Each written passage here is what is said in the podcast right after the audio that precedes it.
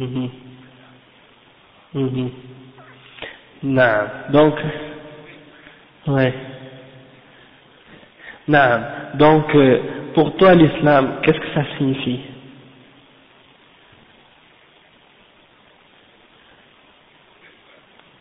Ah, ok. Ok, d'accord. Donc, étant donné que c'est vague, comme tu dis, c'est pas clair, c'est très important de te donner une explication de qu'est-ce que c'est l'islam. Parce que Allah subhanahu wa ta'ala, Dieu, on dit Allah en arabe, il veut pas simplement qu'une personne fasse un témoignage de, de sa foi en l'islam s'il n'a pas compris qu'est-ce que ça signifie. Quand on témoigne de l'islam, il faut témoigner en pleine connaissance de cause. Il faut comprendre exactement en quoi on fait notre témoignage. Donc Allah subhanahu wa ta'ala il dit dans le Coran illa man shahida bil wa hum ya'lamun excepté ceux qui ont témoigné de la vérité en pleine connaissance, c'est-à-dire ils ont la connaissance de en quoi ils il y a les témoignages qu'ils font, ils savent. C'est comme un contrat. Quand tu fais, quand tu vas signer un contrat, eh ben, avant de le signer, tu le lis. Parce que si tu le lis pas, tu signes n'importe quoi, tu sais pas en quoi tu sais pas en, fait qu'est-ce que tu signes. Et ça c'est pas acceptable. Ok? Donc, avant de te demander de, témoigner de l'islam, je vais t'expliquer un peu qu'est-ce que c'est l'islam pour que tu aies une, une, meilleure compréhension. Par la suite, si tu comprends bien qu'est-ce que je t'ai expliqué, que tu es d'accord, Inch'Allah, eh ben, si Dieu veut, Inch'Allah ça veut dire si Dieu veut, eh ben, tu feras ton témoignage par la suite. Non. Inch'Allah. Inch'Allah. non. Donc, euh, l'islam, qu'est-ce que ça signifie? Hein, Ça vient du mot, ça vient du, ça veut dire en français la soumission, l'islam, c'est-à-dire de se soumettre à Dieu. C'est ce que ça signifie le mot islam. Et quand tu dis que tu es musulman, ça veut dire que tu as appliqué cette, soumission-là, c'est-à-dire tu es quelqu'un qui s'est soumis à Dieu. D'accord? Donc on dit en français musulman, en fait c'est pour dire que c'est celui qui s'est soumis à son créateur. D'accord? Donc l'islam c'est la religion de la soumission à Dieu. D'accord? Et euh, la base de cette religion-là, c'est établi sur un témoignage.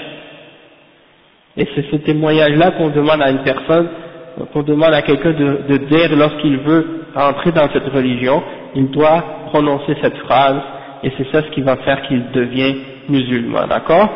Donc, l'important c'est de comprendre qu'est-ce que ça signifie ce témoignage-là, qu'est-ce que ça implique, ok? Et ce témoignage en arabe c'est La ilaha illallah, Muhammadur Rasulullah. Et donc, La ilaha illallah c'est la base de l'islam. Ça veut dire, rien ne mérite d'être adoré excepté Allah. D'accord? Rien ne mérite l'adoration excepté Dieu, le Créateur, le Maître de toutes choses. C'est lui seul qui mérite qu'on l'adore. C'est lui seul qui mérite qu'on l'invoque. C'est lui seul qui mérite qu'on lui, euh, qu'on le craigne et qu'on mette notre espoir en lui, etc. Toutes les formes d'adoration qu'on peut faire doivent être uniquement pour lui, pour Allah subhanahu wa ta'ala. Ne doit pas adorer rien d'autre en dehors de lui. Ni un ange, ni un prophète, ni un saint, ni un arbre, ni euh, une, une, pierre, ni une statue, ni une idole, ni un prophète, peu importe, même pas, ni un animal, peu importe qu'est-ce que les êtres humains peuvent prendre parmi les créatures euh, comme idole ou comme objet d'adoration, tout ça c'est rejeté. Tu dois adorer Allah seul, le Créateur. Ton Créateur, tu dois l'adorer lui seul et rien d'autre avec lui. Donc ça c'est la base dans l'islam, c'est le principe fondamental. Et donc ça nous fait comprendre en fait que premièrement on doit croire en Allah, on doit croire en Dieu. Et, et nous lorsqu'on dit qu'on croit en Dieu, dans l'islam ça a une signification particulière. Et en fait, c'est ça ce qui nous distingue de toutes les autres religions. C'est ça ce qui fait que l'islam est différent de toutes les autres croyances et toutes les autres religions sur la terre. Parce que quand on dit qu'on croit en Dieu, ça, ça, ça, a une définition ou une signification particulière à cause du témoignage de la ilaha illallah. D'accord?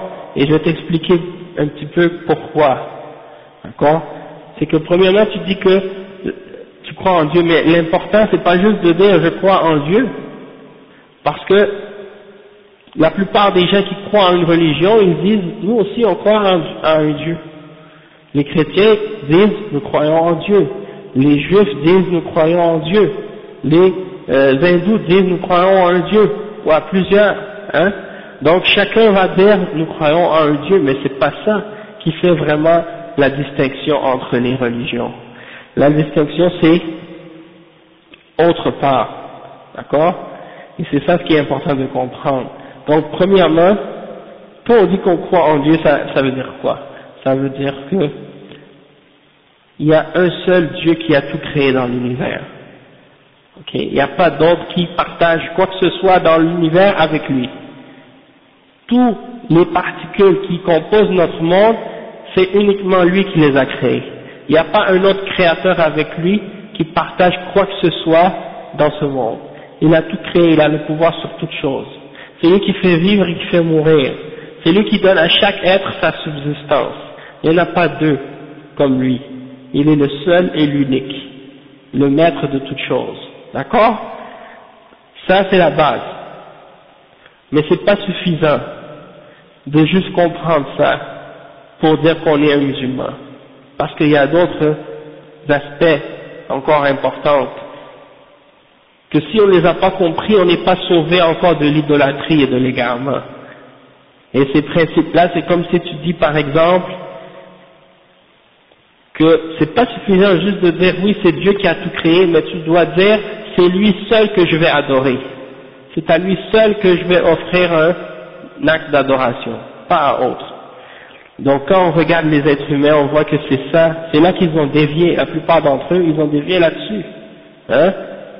Par exemple, le chrétien, ils disent oui, je crois un Dieu unique. Mais quand il va prier, il prie à qui? Il prie à Jésus, il prie à Marie, il prie à un saint. Hein? Ils prennent entre eux et Dieu des intermédiaires et des intercesseurs. Ils ne veulent pas aller directement à leur créateur, ils passent par quelqu'un d'autre. Si, si, on voit par exemple en Haïti, eh bien les Haïtiens, qu'est-ce qu'ils ont fait? Ils ont accepté le christianisme durant l'esclavage, mais qu'est-ce qu'ils ont fait en même temps? Ils ont attribué à chacun des saints de l'Église un loi parmi les lois dans les croyances des vaudouisants. Hein? Et donc quand tu vois les catholiques parfois qui prient euh, Saint Jacques ou Sainte, Sainte Rose ou une autre, je ne sais pas quel nom, ils ne prient pas nécessairement ce saint-là, mais en même temps peut-être qu'il est en train de prier le loi hein, dans le vaudouisme. Hein, un loi. C'est comme c'est comme un esprit en réalité auquel ils attribuent euh, une entité, une existence, et puis ils les prennent comme des intermédiaires entre eux et Allah subhanahu wa ta'ala. Et ça, c'est un peu comme les gens qui adorent les djinns. Hein, exactement. Donc ils font, ils leur vouent un acte des, ils leur vouent des actes d'adoration. Ils leur demandent des faveurs, hein, il leur offre des services, il leur demande des services en échange de certaines formes d'adoration, euh, de certains rituels qu'ils doivent performer et des trucs qu'ils doivent donner en cadeau, soi-disant, à celui qui représente ou qui vient parler au nom des lois, que ce soit un prêtre, hein, un ougan ou autre chose. Ça c'est un exemple. Dans le christianisme, ils ont mélangé le christianisme avec ces croyances-là. D'accord? C'est pour ça, des fois, la plupart des haïtiens, ils disent catholiques, mais en réalité, ils ne sont pas vraiment des vrais catholiques. Parce qu'ils ne croient pas vraiment à la même croyance que qu'est-ce que l'Église leur demande de croire. D'accord? Mais c'est juste pour faire comprendre que peu importe la religion, c'est pas le nom de la religion l'important, s'ils font le, euh, quand ils font ces choses-là, tu vois que peu importe l'image qu'ils se donnent, ou le nom qu'ils se donnent à leur religion, tu vois qu'ils ont fait le même, la même erreur. Les chrétiens, ils ont fait la même erreur, les voudouisants, ils ont fait la même erreur, hein, et les autres croyances, ils ont fait la même erreur, ils ont pris entre eux et Dieu des intermédiaires dans leur adoration, au lieu de passer directement à Dieu. Soit ils ont pris des anges, soit ils ont pris des saints, soit ils ont pris des djinns, soit ils ont pris des lois, comme ils les appellent des lois. En, réalité, les lois, c'est des djinns. Hein. Soit ils ont pris des, euh, des objets, des roches, des pierres, des statues, ou d'autres choses. Ils leur demandent de les rapprocher de Dieu, ou de, leur, de les guérir d'une maladie, ou de, etc. Toutes sortes de choses de ce genre parce qu'ils se disent nous, on est imparfait, on est pécheur, et on a donc besoin de quelqu'un qui est plus près de Dieu, qui est plus pieux, lui il va demander à Dieu à notre place. Hein? Alors que c'est ça exactement que Dieu a interdit. Il t'a dit, prie, demande-moi directement et je vais te répondre. Pas besoin de passer par quelqu'un. Parce que les hommes qui ont mis des intermédiaires entre Dieu et entre les hommes et Dieu, eh ben, ils, sont, ils ont mis des intermédiaires souvent, c'est pour pouvoir en retirer un profit dans cette vie et pour manger les biens des hommes d'une façon injuste. Hein? Parce qu'il dit si tu veux aller par Dieu, tu dois passer par moi, et si tu veux passer, si tu passes par moi, tu dois me payer ou tu dois me donner quelque chose, sinon tu vas pas à Dieu. Donc c'est comme si c'est eux qui détiennent la porte ou la clé pour amener les hommes vers Dieu et ils en profitent, ils utilisent ça pour contrôler les hommes et pour faire qu'est-ce qu'ils veulent. Donc ça c'est quelque chose que Dieu a interdit. Hein? Et donc ce principe-là, c'était la base des conflits entre les prophètes et leur peuple. Chaque fois qu'un prophète venait à un peuple, il les appelait à abandonner les idoles, à abandonner tout ce que les hommes adorent en dehors de Dieu et à adorer Dieu seul et c'est là que la guerre et les problèmes commençaient entre les prophètes et leur peuple. D'accord? C'était pas de dire est-ce que c'est Dieu le créateur, est-ce qu'il y a un seul Dieu, tout ça? la plupart des gens ils étaient d'accord avec ça. Je demande à la plupart des gens aujourd'hui, même ceux qui disent qu'ils ne croient pas en Dieu, tu leur demandes, hein, est-ce que vous croyez en l'existence d'un créateur, d'un être suprême? Ils vont dire oui, oui, il y a un être suprême, il y a un Dieu, mais ils refusent de l'adorer, ou il refuse de l'adorer lui seul, hein, il refuse de lui vouer un culte exclusif. Hein, donc c'est ça l'islam. L'islam c'est de dire aux êtres humains, adorer Dieu seul. Et tout ce que les hommes adorent en dehors de Dieu, rejetez-le.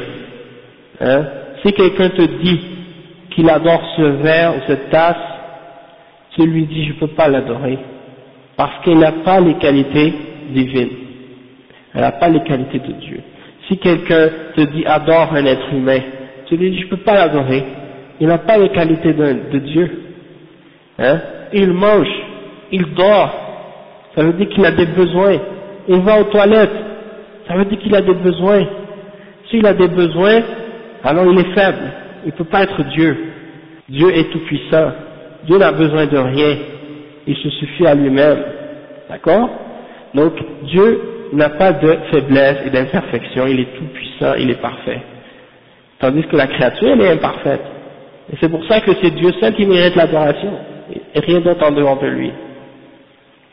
Et il y a un autre aspect donc aussi qui est important de comprendre, c'est que quand on dit qu'on croit en Dieu, eh bien il faut savoir c'est qui ce Dieu-là, comment on le décrit, comment on parle de lui.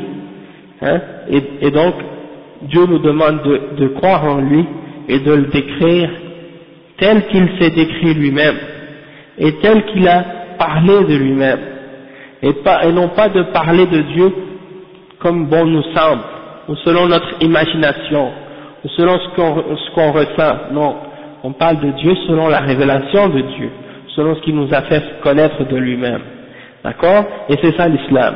Donc, qu'est-ce qui est dangereux dans la question comment on croit en Dieu, comment on conçoit Dieu, c'est de mélanger entre Dieu et la créature, entre le créateur et la créature. Et ça, si on si ne fait pas la distinction entre le créateur et la créature, c'est là qu'on tombe dans l'idolâtrie facilement. Et c'est ça ce qui est arrivé souvent à travers l'histoire, à travers les êtres humains. Par exemple, ils ont donné à Dieu des qualités de, des êtres humains ou des créatures. Et ils ont donné aux créatures des, des qualités de Dieu. Et donc les gens ont mélangé entre le créateur et la créature et ils ont commencé à faire de l'idolâtrie. Hein? Comme quand par exemple les chrétiens attribuent à Jésus des qualités divines. Ils croient qu'il peut pardonner les péchés et ils croient qu'il va juger les hommes au jugement dernier. Ou ils croient que euh, a des connaissances de l'infini, des choses de ce genre. Et ça, c'est d'attribuer à un homme des qualités divines. Alors que même si tu lis, parfois même tu lis dans la Bible, tu regardes qu'est-ce que Jésus dit, ou qu'est-ce qui est attribué à Jésus, et tu vois que lui-même il nie ces choses-là. Un homme est venu voir Jésus et lui a dit, Bon maître, que dois-je faire pour avoir la vie éternelle? Et Jésus a répondu, Ne m'appelle pas bon, seulement Dieu est bon. Ça veut dire, il nie, il dit, je ne suis pas Dieu.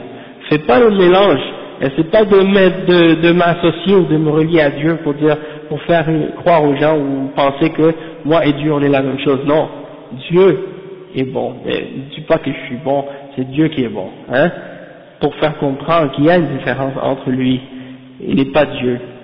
Et un autre exemple, quelqu'un est venu lui demander, quand va, c'est quand est-ce que l'heure du jugement dernier va arriver? Quand viendra l'heure? Eh bien, il a répondu, il a dit, nul ne sait l'heure, ni les anges dans le ciel, ni le Fils. Hein? Ça veut dire, seul Dieu connaît l'heure. Donc, si, selon la croyance des chrétiens, le Père et le Fils et le Saint-Esprit sont trois et qu'ils forment une seule personne, comment un d'entre eux peut savoir quelque chose et les autres l'ignorent? Ça veut dire qu'ils ne sont pas la même personne. Il y en a un qui sait plus que les autres. Et s'il y en a un qui sait plus que les autres, ça veut dire qu'ils ne sont pas la même personne. Dieu c'est Dieu, le Créateur, le Maître, celui que les chrétiens appellent le Père, en disant, eh ben, c'est lui qui est le vrai Dieu en fait. Tandis que Jésus, c'est un être humain créé par Dieu, qui est venu sur la terre avec le message qu'il est venu enseigner aux hommes, mais c'était pas Dieu lui-même.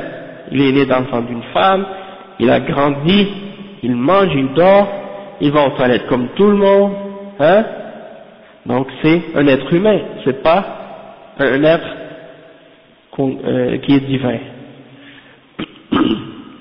Et aussi, il y a le fait que, par exemple, euh, parfois le fait qu'il soit né d'une naissance miraculeuse, c'est-à-dire Jésus n'avait pas de père, hein, il avait seulement une mère. Donc, les gens s'imaginent, étant donné que Jésus n'a pas de père, donc ça veut dire que son père, c'était Dieu. Et donc, ils s'imaginent qu'à cause de ça, il était plus qu'un être humain. Et ça aussi, c'est pas une preuve. Le fait que quelqu'un n'ait pas un père, ça prouve pas qu'il est Dieu ou qu'il est fils de Dieu. Hein? La seule chose que ça prouve, c'est qu'il est né d'une façon miraculeuse, différente des autres. Mais si tu regardes, par exemple, d'autres êtres humains qui sont nés aussi, ils n'avaient pas de père. Est-ce que vous en connaissez? Des hommes qui sont nés, qui n'avaient pas de père? Moi, j'en connais. Ouais. Adam. Hein? Il n'avait pas de père, il n'avait pas de mère. Hein? C'est encore, plus grand comme miracle. Parce que Jésus avait une mère, Adam n'avait même pas de mère. Et j'en connais une autre encore, Ève. Elle n'avait pas de père, elle n'avait pas de mère. Et Hawa, la mère, de, la, mère des êtres humains. Donc, si on voulait essayer d'utiliser comme preuve le fait que l'être humain n'a pas de père, ou n'a pas de mère, comme preuve que c'est Dieu qui est son père ou sa mère, on devrait mentionner l'exemple de Adam, et on devrait mentionner l'exemple de Ève. Mais non, ça prouve rien parce que Dieu l'a créé. Hein? Ça ne veut pas dire qu'il n'a pas de père et mère, que c'est son père. Parce qu'on sait tous, et même les chrétiens sont d'accord, que Dieu n'a pas d'épouse. Dieu n'a pas une femme avec, qui il fait des enfants. Hein? Donc, les êtres humains, pour se reproduire, ils ont besoin d'une femelle. Les animaux, ils ont besoin d'une femelle. Peu importe que ce soit un éléphant, ou une chèvre, ou un chien, ou une vache, ça c'est humain, c'est animal de se reproduire de cette façon. Mais c'est pas, c'est pas une, façon que Dieu utilise. Hein? Dieu n'a pas besoin d'enfants, n'a pas besoin de femmes, n'a pas besoin de rien. C'est l'être suprême. Hein? C'est le maître, le créateur de toutes choses. Tout ce qui existe, c'est lui qui l'a créé. Et il l'a créé à partir de rien, à partir du néant. D'accord? Et c'est ça la croyance de l'islam. Et c'est ça la croyance de Jésus et la croyance d'Abraham et de Moïse et de Jacob. Lorsqu'on retourne aux paroles écrites dans la Bible, quand Jésus parle de, son Dieu, il dit le Dieu de mes pères, le Dieu d'Abraham, le Dieu de Moïse, le Dieu de Jacob. Le Dieu de Moïse, le Dieu d'Abraham, le Dieu de Jacob, est-ce que c'était Jésus? C'était pas Jésus. Quand Abraham priait, est-ce qu'il demandait à Jésus? Quand, Joseph, euh, quand Jacob priait, est-ce qu'il priait Jésus? Quand Isaac priait, est-ce qu'il priait Jésus? Quand Noé priait, est-ce qu'il priait Jésus? Jamais. Il n'a jamais connu Jésus. Pourquoi après tous ces milliers d'années que les, les êtres humains n'ont jamais prié autre que Dieu seul, parmi les prophètes, tout d'un coup, subitement, quelqu'un nous arrive, très longtemps après Jésus, on nous dit, il faut prier maintenant Jésus et non pas Dieu seul. Il faut cesser d'adorer le Dieu unique et adorer à la place un être humain, ou sa mère, ou d'autres parmi les créatures. Quel message ça? Ça c'est pas le message de Jésus. Jésus disait mon Dieu est votre Dieu. Et quand il priait, il priait le créateur de l'univers. Il priait Dieu. Comment il peut être Dieu s'il prie Dieu? Hein? Ça se peut pas. Qui disent il est Dieu incarné. Dieu est entré dans lui, il est devenu un avec Dieu. Hein? C'est ça, c'est ça la croyance des chrétiens, et cette croyance-là, elle est contraire à la croyance de tous les prophètes qui sont venus avant Jésus. C'est une nouvelle religion, un nouveau message, et ça c'est une contradiction, parce que le message des prophètes doit être le même. La base du message de tous les envoyés de Dieu est le même. Et Jésus n'a pas divergé. même, si, on retourne à la Bible, qui est présent aujourd'hui parmi la Bible que les chrétiens suivent aujourd'hui, et on cherche dans les paroles de Jésus, on trouve nulle part où il dit je suis Dieu, adorez-moi. Nulle part où Jésus a dit ça. Donc c'est pour faire comprendre que le seul Dieu qui mérite d'être adoré, le seul qui mérite d'être Dieu, c'est Allah subhanahu wa ta'ala, le Créateur.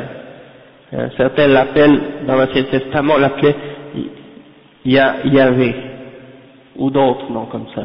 Hein c'est comme ça qu'on le nommait. Mais c'est pour dire que c'est le Créateur, le Maître de toutes choses. Il n'y a pas deux comme lui. Et c'est ça le Dieu que, que, les, messagers ont, ont, appelé les hommes à adorer, et c'est le Dieu de tous les prophètes, et l'islam c'est la religion de tous les prophètes, et donc le Dieu de tous les prophètes, c'est Allah, le créateur de toutes choses. Et Allah, c'est un mot qui désigne ce Dieu-là, le Dieu unique, dans la langue arabe. Hein? C'est ça que ça signifie. Donc, il y a des hommes, comme on l'a dit, qui ont fait ressembler des êtres humains à Dieu, ou des animaux à Dieu, ou des, des, pierres à Dieu, ils ont donné à des pierres des pouvoirs, hein il y en a qui croient que certaines pierres ou certaines statues ont un pouvoir de guérir ou un pouvoir de faire quelque chose.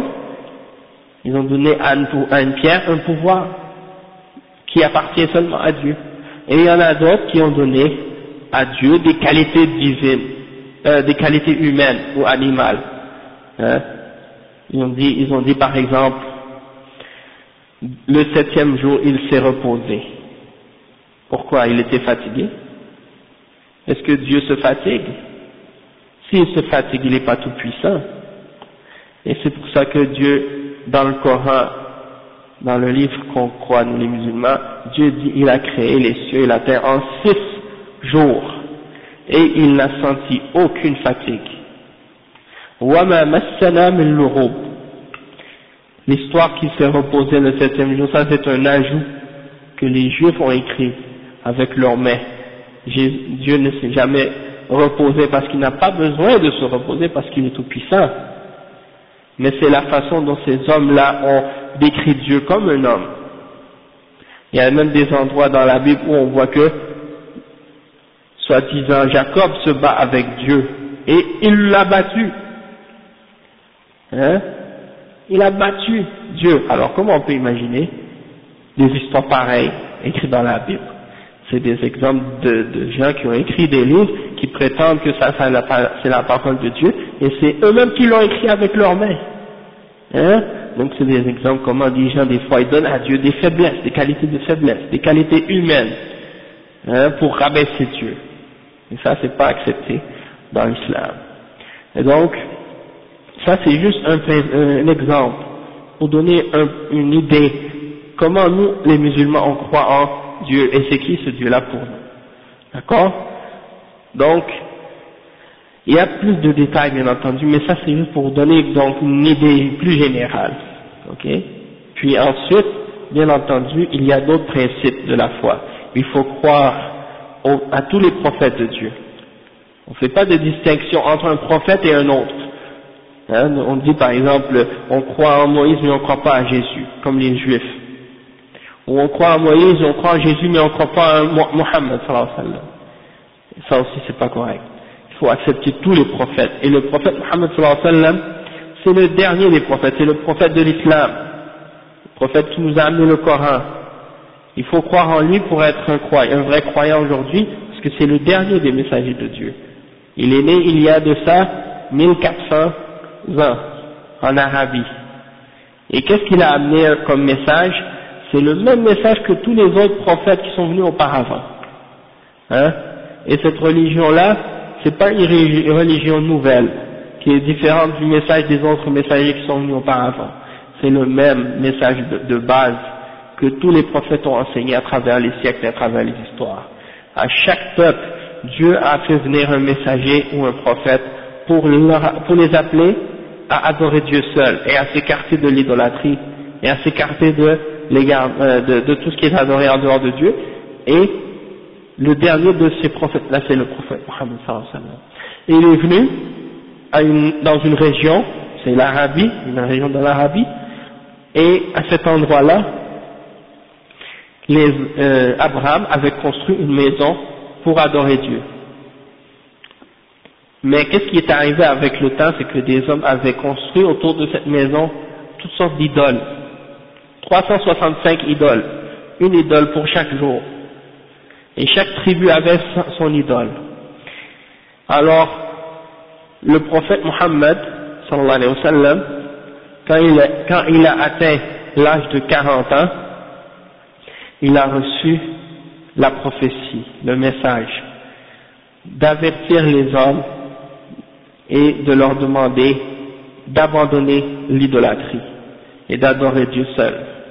Et donc il a commencé son, sa mission d'appeler les hommes à adorer Dieu et d'abandonner l'idolâtrie et de laisser tomber les idoles. Pendant, pendant 13 ans, dans sa ville natale à la Mecque, là où Abraham avait construit cette maison, il a travaillé sur son peuple pour essayer de leur faire comprendre que Dieu seul est celui qui mérite d'être adoré et non pas ces idoles qui n'ont aucun pouvoir. Hein mais la réponse de son peuple était une réponse négative. Et donc, au lieu d'accepter le message, ils se sont mis à se moquer de lui, à le traiter de menteur, de, magicien, de toutes sortes de, noms, pour essayer de le rabaisser et de rejeter son message. Mais il a été patient avec eux. Il a continué à les appeler. De plus en plus, des gens commençaient à écouter et accepter son message. Mais tous ceux qui acceptaient se faisaient torturer ou tuer ou euh, recevaient des mauvais traitements de la part de ces gens-là. Finalement, qu'est-ce qui est arrivé? C'est qu'il est parti dans une autre ville, près de là où il était, et dans cette ville-là, les gens ont commencé à accepter en plus grand nombre la religion. Et là, les musulmans ont commencé à devenir de plus en plus nombreux et de plus en plus forts, et c'est là que le message de l'islam a commencé à se répandre de plus en plus, et que les gens ont commencé à comprendre l'islam, la soumission à Dieu. Puis par la suite, après dix ans, 13 hein, ans, plus dix ans, ça fait 23 ans, il est retourné à la Mecque et il est entré là où il y avait la maison d'Abraham et il a détruit chacune de ses statues, chacune de ses idoles, une par une. Et tous les gens ont accepté l'islam. Hein? Et donc après, qu'est-ce qui est arrivé? C'est que le prophète Mohammed sallam, il est mort, mais les compagnons du prophète ont continué le message, ont continué la mission. Et là, l'islam a commencé à se répandre partout, en Palestine, en Iran, hein, en Afrique, en Europe, partout. En moins de 100 ans, l'islam avait déjà atteint de la Chine jusqu'à l'Espagne. Et donc c'est comme ça que cette religion-là s'est répandue en peu de temps à travers le monde.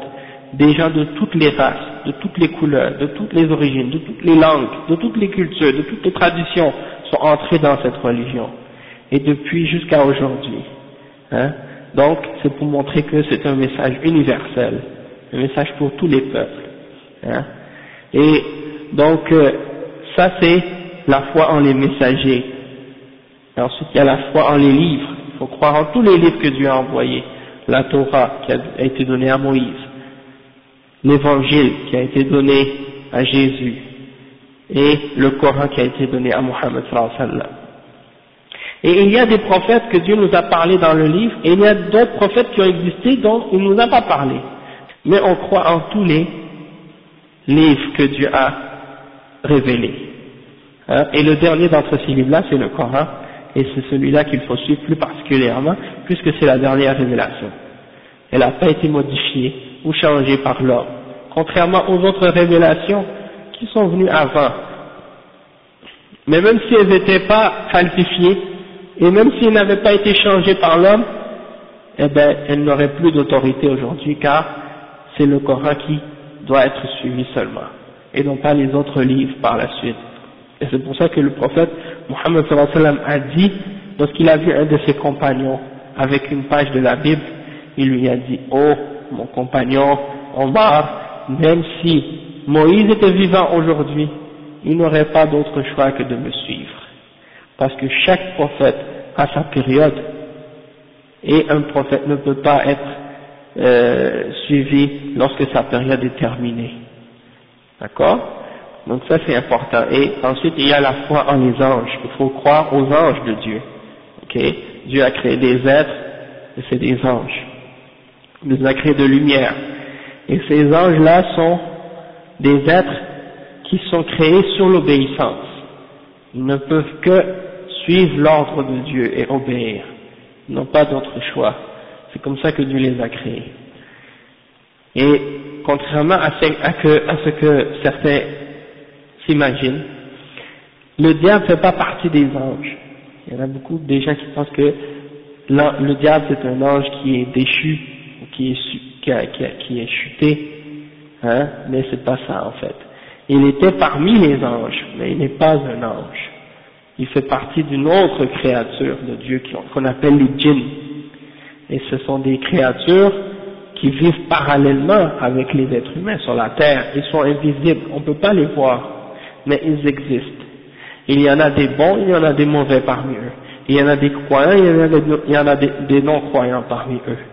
Et ils sont comme nous dans le sens qu'ils ont une liberté de choix entre le bien et le mal. Dieu les a créé comme ça. Et donc, certains d'entre eux peuvent accepter la vérité et d'autres rejeter la vérité. Et ceux qui sont mauvais, ce sont eux qui font partie en fait des diables, ce qu'on appelle les diables. Et aussi, ce que les gens appellent en Haïti les lois, les êtres qui sont créés, qui sont, qu'on appelle les lois en Haïti, sont en réalité des djinns. Mais ces gens-là, ils ne savent pas. Parce que les Haïtiens ne savent pas la réalité de ce monde-là. Tout ce qu'ils connaissent, c'est les manifestations qu'ils observent par l'intermédiaire des interactions que les sorciers ou les ougas ont pratiquées dans leur pratique de la magie et des trucs comme ça, ou bien des manifestations dans les rituels et tout, des possessions et des trans ou des choses comme ça. Sinon, après ça, ils savent pas la réalité, qu'est-ce que c'est ces gens-là? Mais ce sont des diables, il n'y a pas de doute. Et le, le diable fait partie des djinns et non pas des anges. Il était parmi les anges, il, était parmi les créatures rapprochées de Dieu, mais quand il s'est enflé d'orgueil, que Dieu lui a demandé de se prosterner à Adam, et il a refusé de se prosterner, de se prosterner à Adam, et il a dit, je suis meilleur que lui, tu m'as créé de feu et tu l'as créé de terre. Alors, parce qu'il s'est enflé d'orgueil et qu'il a refusé d'obéir à Dieu, Dieu l'a maudit et il l'a maudit et là, il lui a promis l'enfer. Et pour se venger de l'homme, le diable a dit, je vais faire mon possible pour tous les égarer, tous les hommes, pour essayer de tous les égarer pour qu'ils viennent tous en enfer avec moi. Mais Dieu lui a dit, tu n'auras aucun pouvoir sur mes serviteurs sincères. Tu pourras seulement égarer ceux qui te suivent parmi les égarés. Mais sinon, mes serviteurs sincères, tu n'auras aucun pouvoir sur eux. Et donc c'est ça. Qu'est-ce qui se passe aujourd'hui? Le combat entre le bien et le mal. C'est un exemple. Mais le diable, c'est juste une créature de Dieu, hein, qui a choisi le mauvais chemin. Mais il n'a aucun pouvoir devant Dieu. D'accord? Et ensuite aussi, il faut croire au jour dernier. C'est-à-dire, il faut croire au paradis, à l'enfer, au jugement. Chacun va être récompensé selon ce qu'il a fait au jugement dernier. D'accord? Et euh, ceux qui ont fait le bien, ils seront au paradis. Ceux qui n'ont pas fait le bien, ils vont aller en enfer. Et ensuite, il faut croire aussi à la prédestination, et ça c'est le dernier point de la foi en Dieu, de la foi en l'islam, c'est de croire en la prédestination. C'est-à-dire que tout ce qui nous arrive, c'est écrit par Dieu. Dieu, il sait tout, tout ce qui arrive, Dieu le sait à l'avance. Et il l'a écrit. Tout ce qui va arriver, tout ce qui arrive, tout ce qui va arriver, Dieu l'a écrit. Et il l'a voulu. Il n'y a rien qui, qui, ne se produit excepté que c'est parce qu'il a voulu que ça se produise. Il n'y a rien qui peut arriver contre sa volonté. Et également, il faut croire que tout ce qui existe, Dieu l'a créé. Même ce que nous-mêmes on fabrique avec nos deux mains, c'est Dieu qui l'a créé. Il n'y a rien qui sort de sa création. C'est-à-dire que il n'y a qu'un seul créateur. Hein? Même si quelque chose nous semble mauvais, on ne croit pas comme certains qui disent il y a un Dieu pour le bien, un Dieu pour le mal, un créateur du bien, un créateur du mal. Non, il n'y a qu'un seul créateur et tout ce qu'il a créé, et tout ce qu'il a créé est bon, parce qu'il y a dedans une sagesse. Et même si ça peut nous paraître mal, dans certaines choses qu'il a créées, on voit qu'il y a du mal, mais il a créé ce mal dans, cette chose pour une sagesse, dans le but de nous tester, dans le but de voir qui va choisir le droit chemin, qui va choisir l'égarement. Hein? Donc c'est les principes et les points reliés à la prédestination et à la foi en la prédestination. Ça, c'est un résumé de la croyance musulmane, de la croyance islamique. Ensuite, une fois que tu as cru en ça, donc on dit tu es un croyant. Par la suite, tu dois commencer maintenant à respecter les principes de la religion, c'est-à-dire de faire les cinq prières par jour. Dieu nous a commandé de faire cinq prières par jour à différents moments de la journée. Et ces prières-là, c'est pas quelque chose de difficile, c'est pas quelque chose qui est très dur à, le faire parce que c'est des prières qui sont très courtes. Maximum en, général, ça ne dure pas plus que 15 minutes chaque. Bien entendu, c'est le minimum. Si tu veux faire plus, tu es capable de faire plus, tu peux selon ta capacité. Mais, mais le minimum, c'est ça. C'est pour rester toujours conscient et en rappel de, de se rappeler de Dieu, notre Créateur, et pourquoi on a été créé, et pourquoi on existe. Ensuite, il y a un, un autre adoration qu'on doit faire, c'est la zakat, c'est-à-dire qu'on donne une proportion de notre argent pour les pauvres, une fois par année. Mais ça c'est pour les pauvres, c'est-à-dire ceux qui ont les moyens, ils donnent aux pauvres. Celui qui est pauvre, lui n'a rien à donner parce qu'il n'a pas les moyens. D'accord? Et euh, ensuite il y a aussi le jeûne du ramadan. Ça c'est-à-dire que celui qui est en bonne santé et qui est capable, il n'a pas de, de, problème de santé qui l'empêche de jeûner, il jeûne pendant 30 jours, du lever du soleil au coucher du soleil. Ok? Il ne boit pas d'eau, il ne mange pas, et il s'abstient des rapports sexuels. Pendant 30 jours. Et c'est un jour spécifique, un mois spécifique de l'année. Ensuite, il y a un autre pilier de l'islam qui est le pèlerinage. Ça c'est obligatoire pour un musulman une fois dans sa vie d'aller à la Mecque, à la maison qu'Abraham a construite pour l'adoration du Dieu unique. Et donc il va là-bas une fois dans sa vie pour faire ce pèlerinage et avec ça il a complété les cinq piliers de l'islam. Donc là on a fait le tour, si on veut, des principes de la religion musulmane en résumé, et donc quand même maintenant on peut dire que si vous avez bien compris ce qu'on a expliqué maintenant, on peut dire que vous avez une bonne idée générale de la religion musulmane. Maintenant si vous avez des questions plus spécifiques, ou s'il y a des choses que vous n'avez pas compris dans les exemples qu'on a donnés, vous pouvez poser la, la question, puis on va essayer de vous répondre le plus possible, Inch'Allah. Je pense, c'est, non, c'est pas, c'est pas, je pense pas que la religion des pharaons, mais c'est, c'est comme, il faut, il faut, il faut lire un peu là-dessus pour voir comment ça, ça se passe. En fait, c'est une religion qui n'est pas basée sur un livre. Hein, il n'y a pas de livre, il n'y a pas un prophète ou une, un livre qui est, qui est là-dessus. C'est souvent des traditions qui sont transmises de père en fils hein, ou de génération. Oui, tradition orale, oui c'est ça. Il n'y a pas un livre ou un texte que tous les bouddhistes vont lire et puis ils se retrouvent là-dessus pour dire. Ouais. Oui, oui, oui, un panthéon, un panthéon là. Mais il y a, ouais, il y a, il y a en fait euh, en, en, Afrique, dans certains pays musulmans, des gens qui font presque exactement la même chose que les bouddhistes et qui se disent musulmans. Donc, par exemple, au Maroc, il y a ce qu'on appelle les Gnawa. Je ne sais pas si vous avez euh, entendu parler. Ils sont connus surtout pour leur musique aussi. Quand il y a des festivals de musique du monde, vous voyez qu'il y a toujours, euh, et ils vont parler comme si, ouais, il y a Issaouia aussi, la musique, ils vont parler de la musique Gnawa ou la musique Issaouia ou des choses comme ça.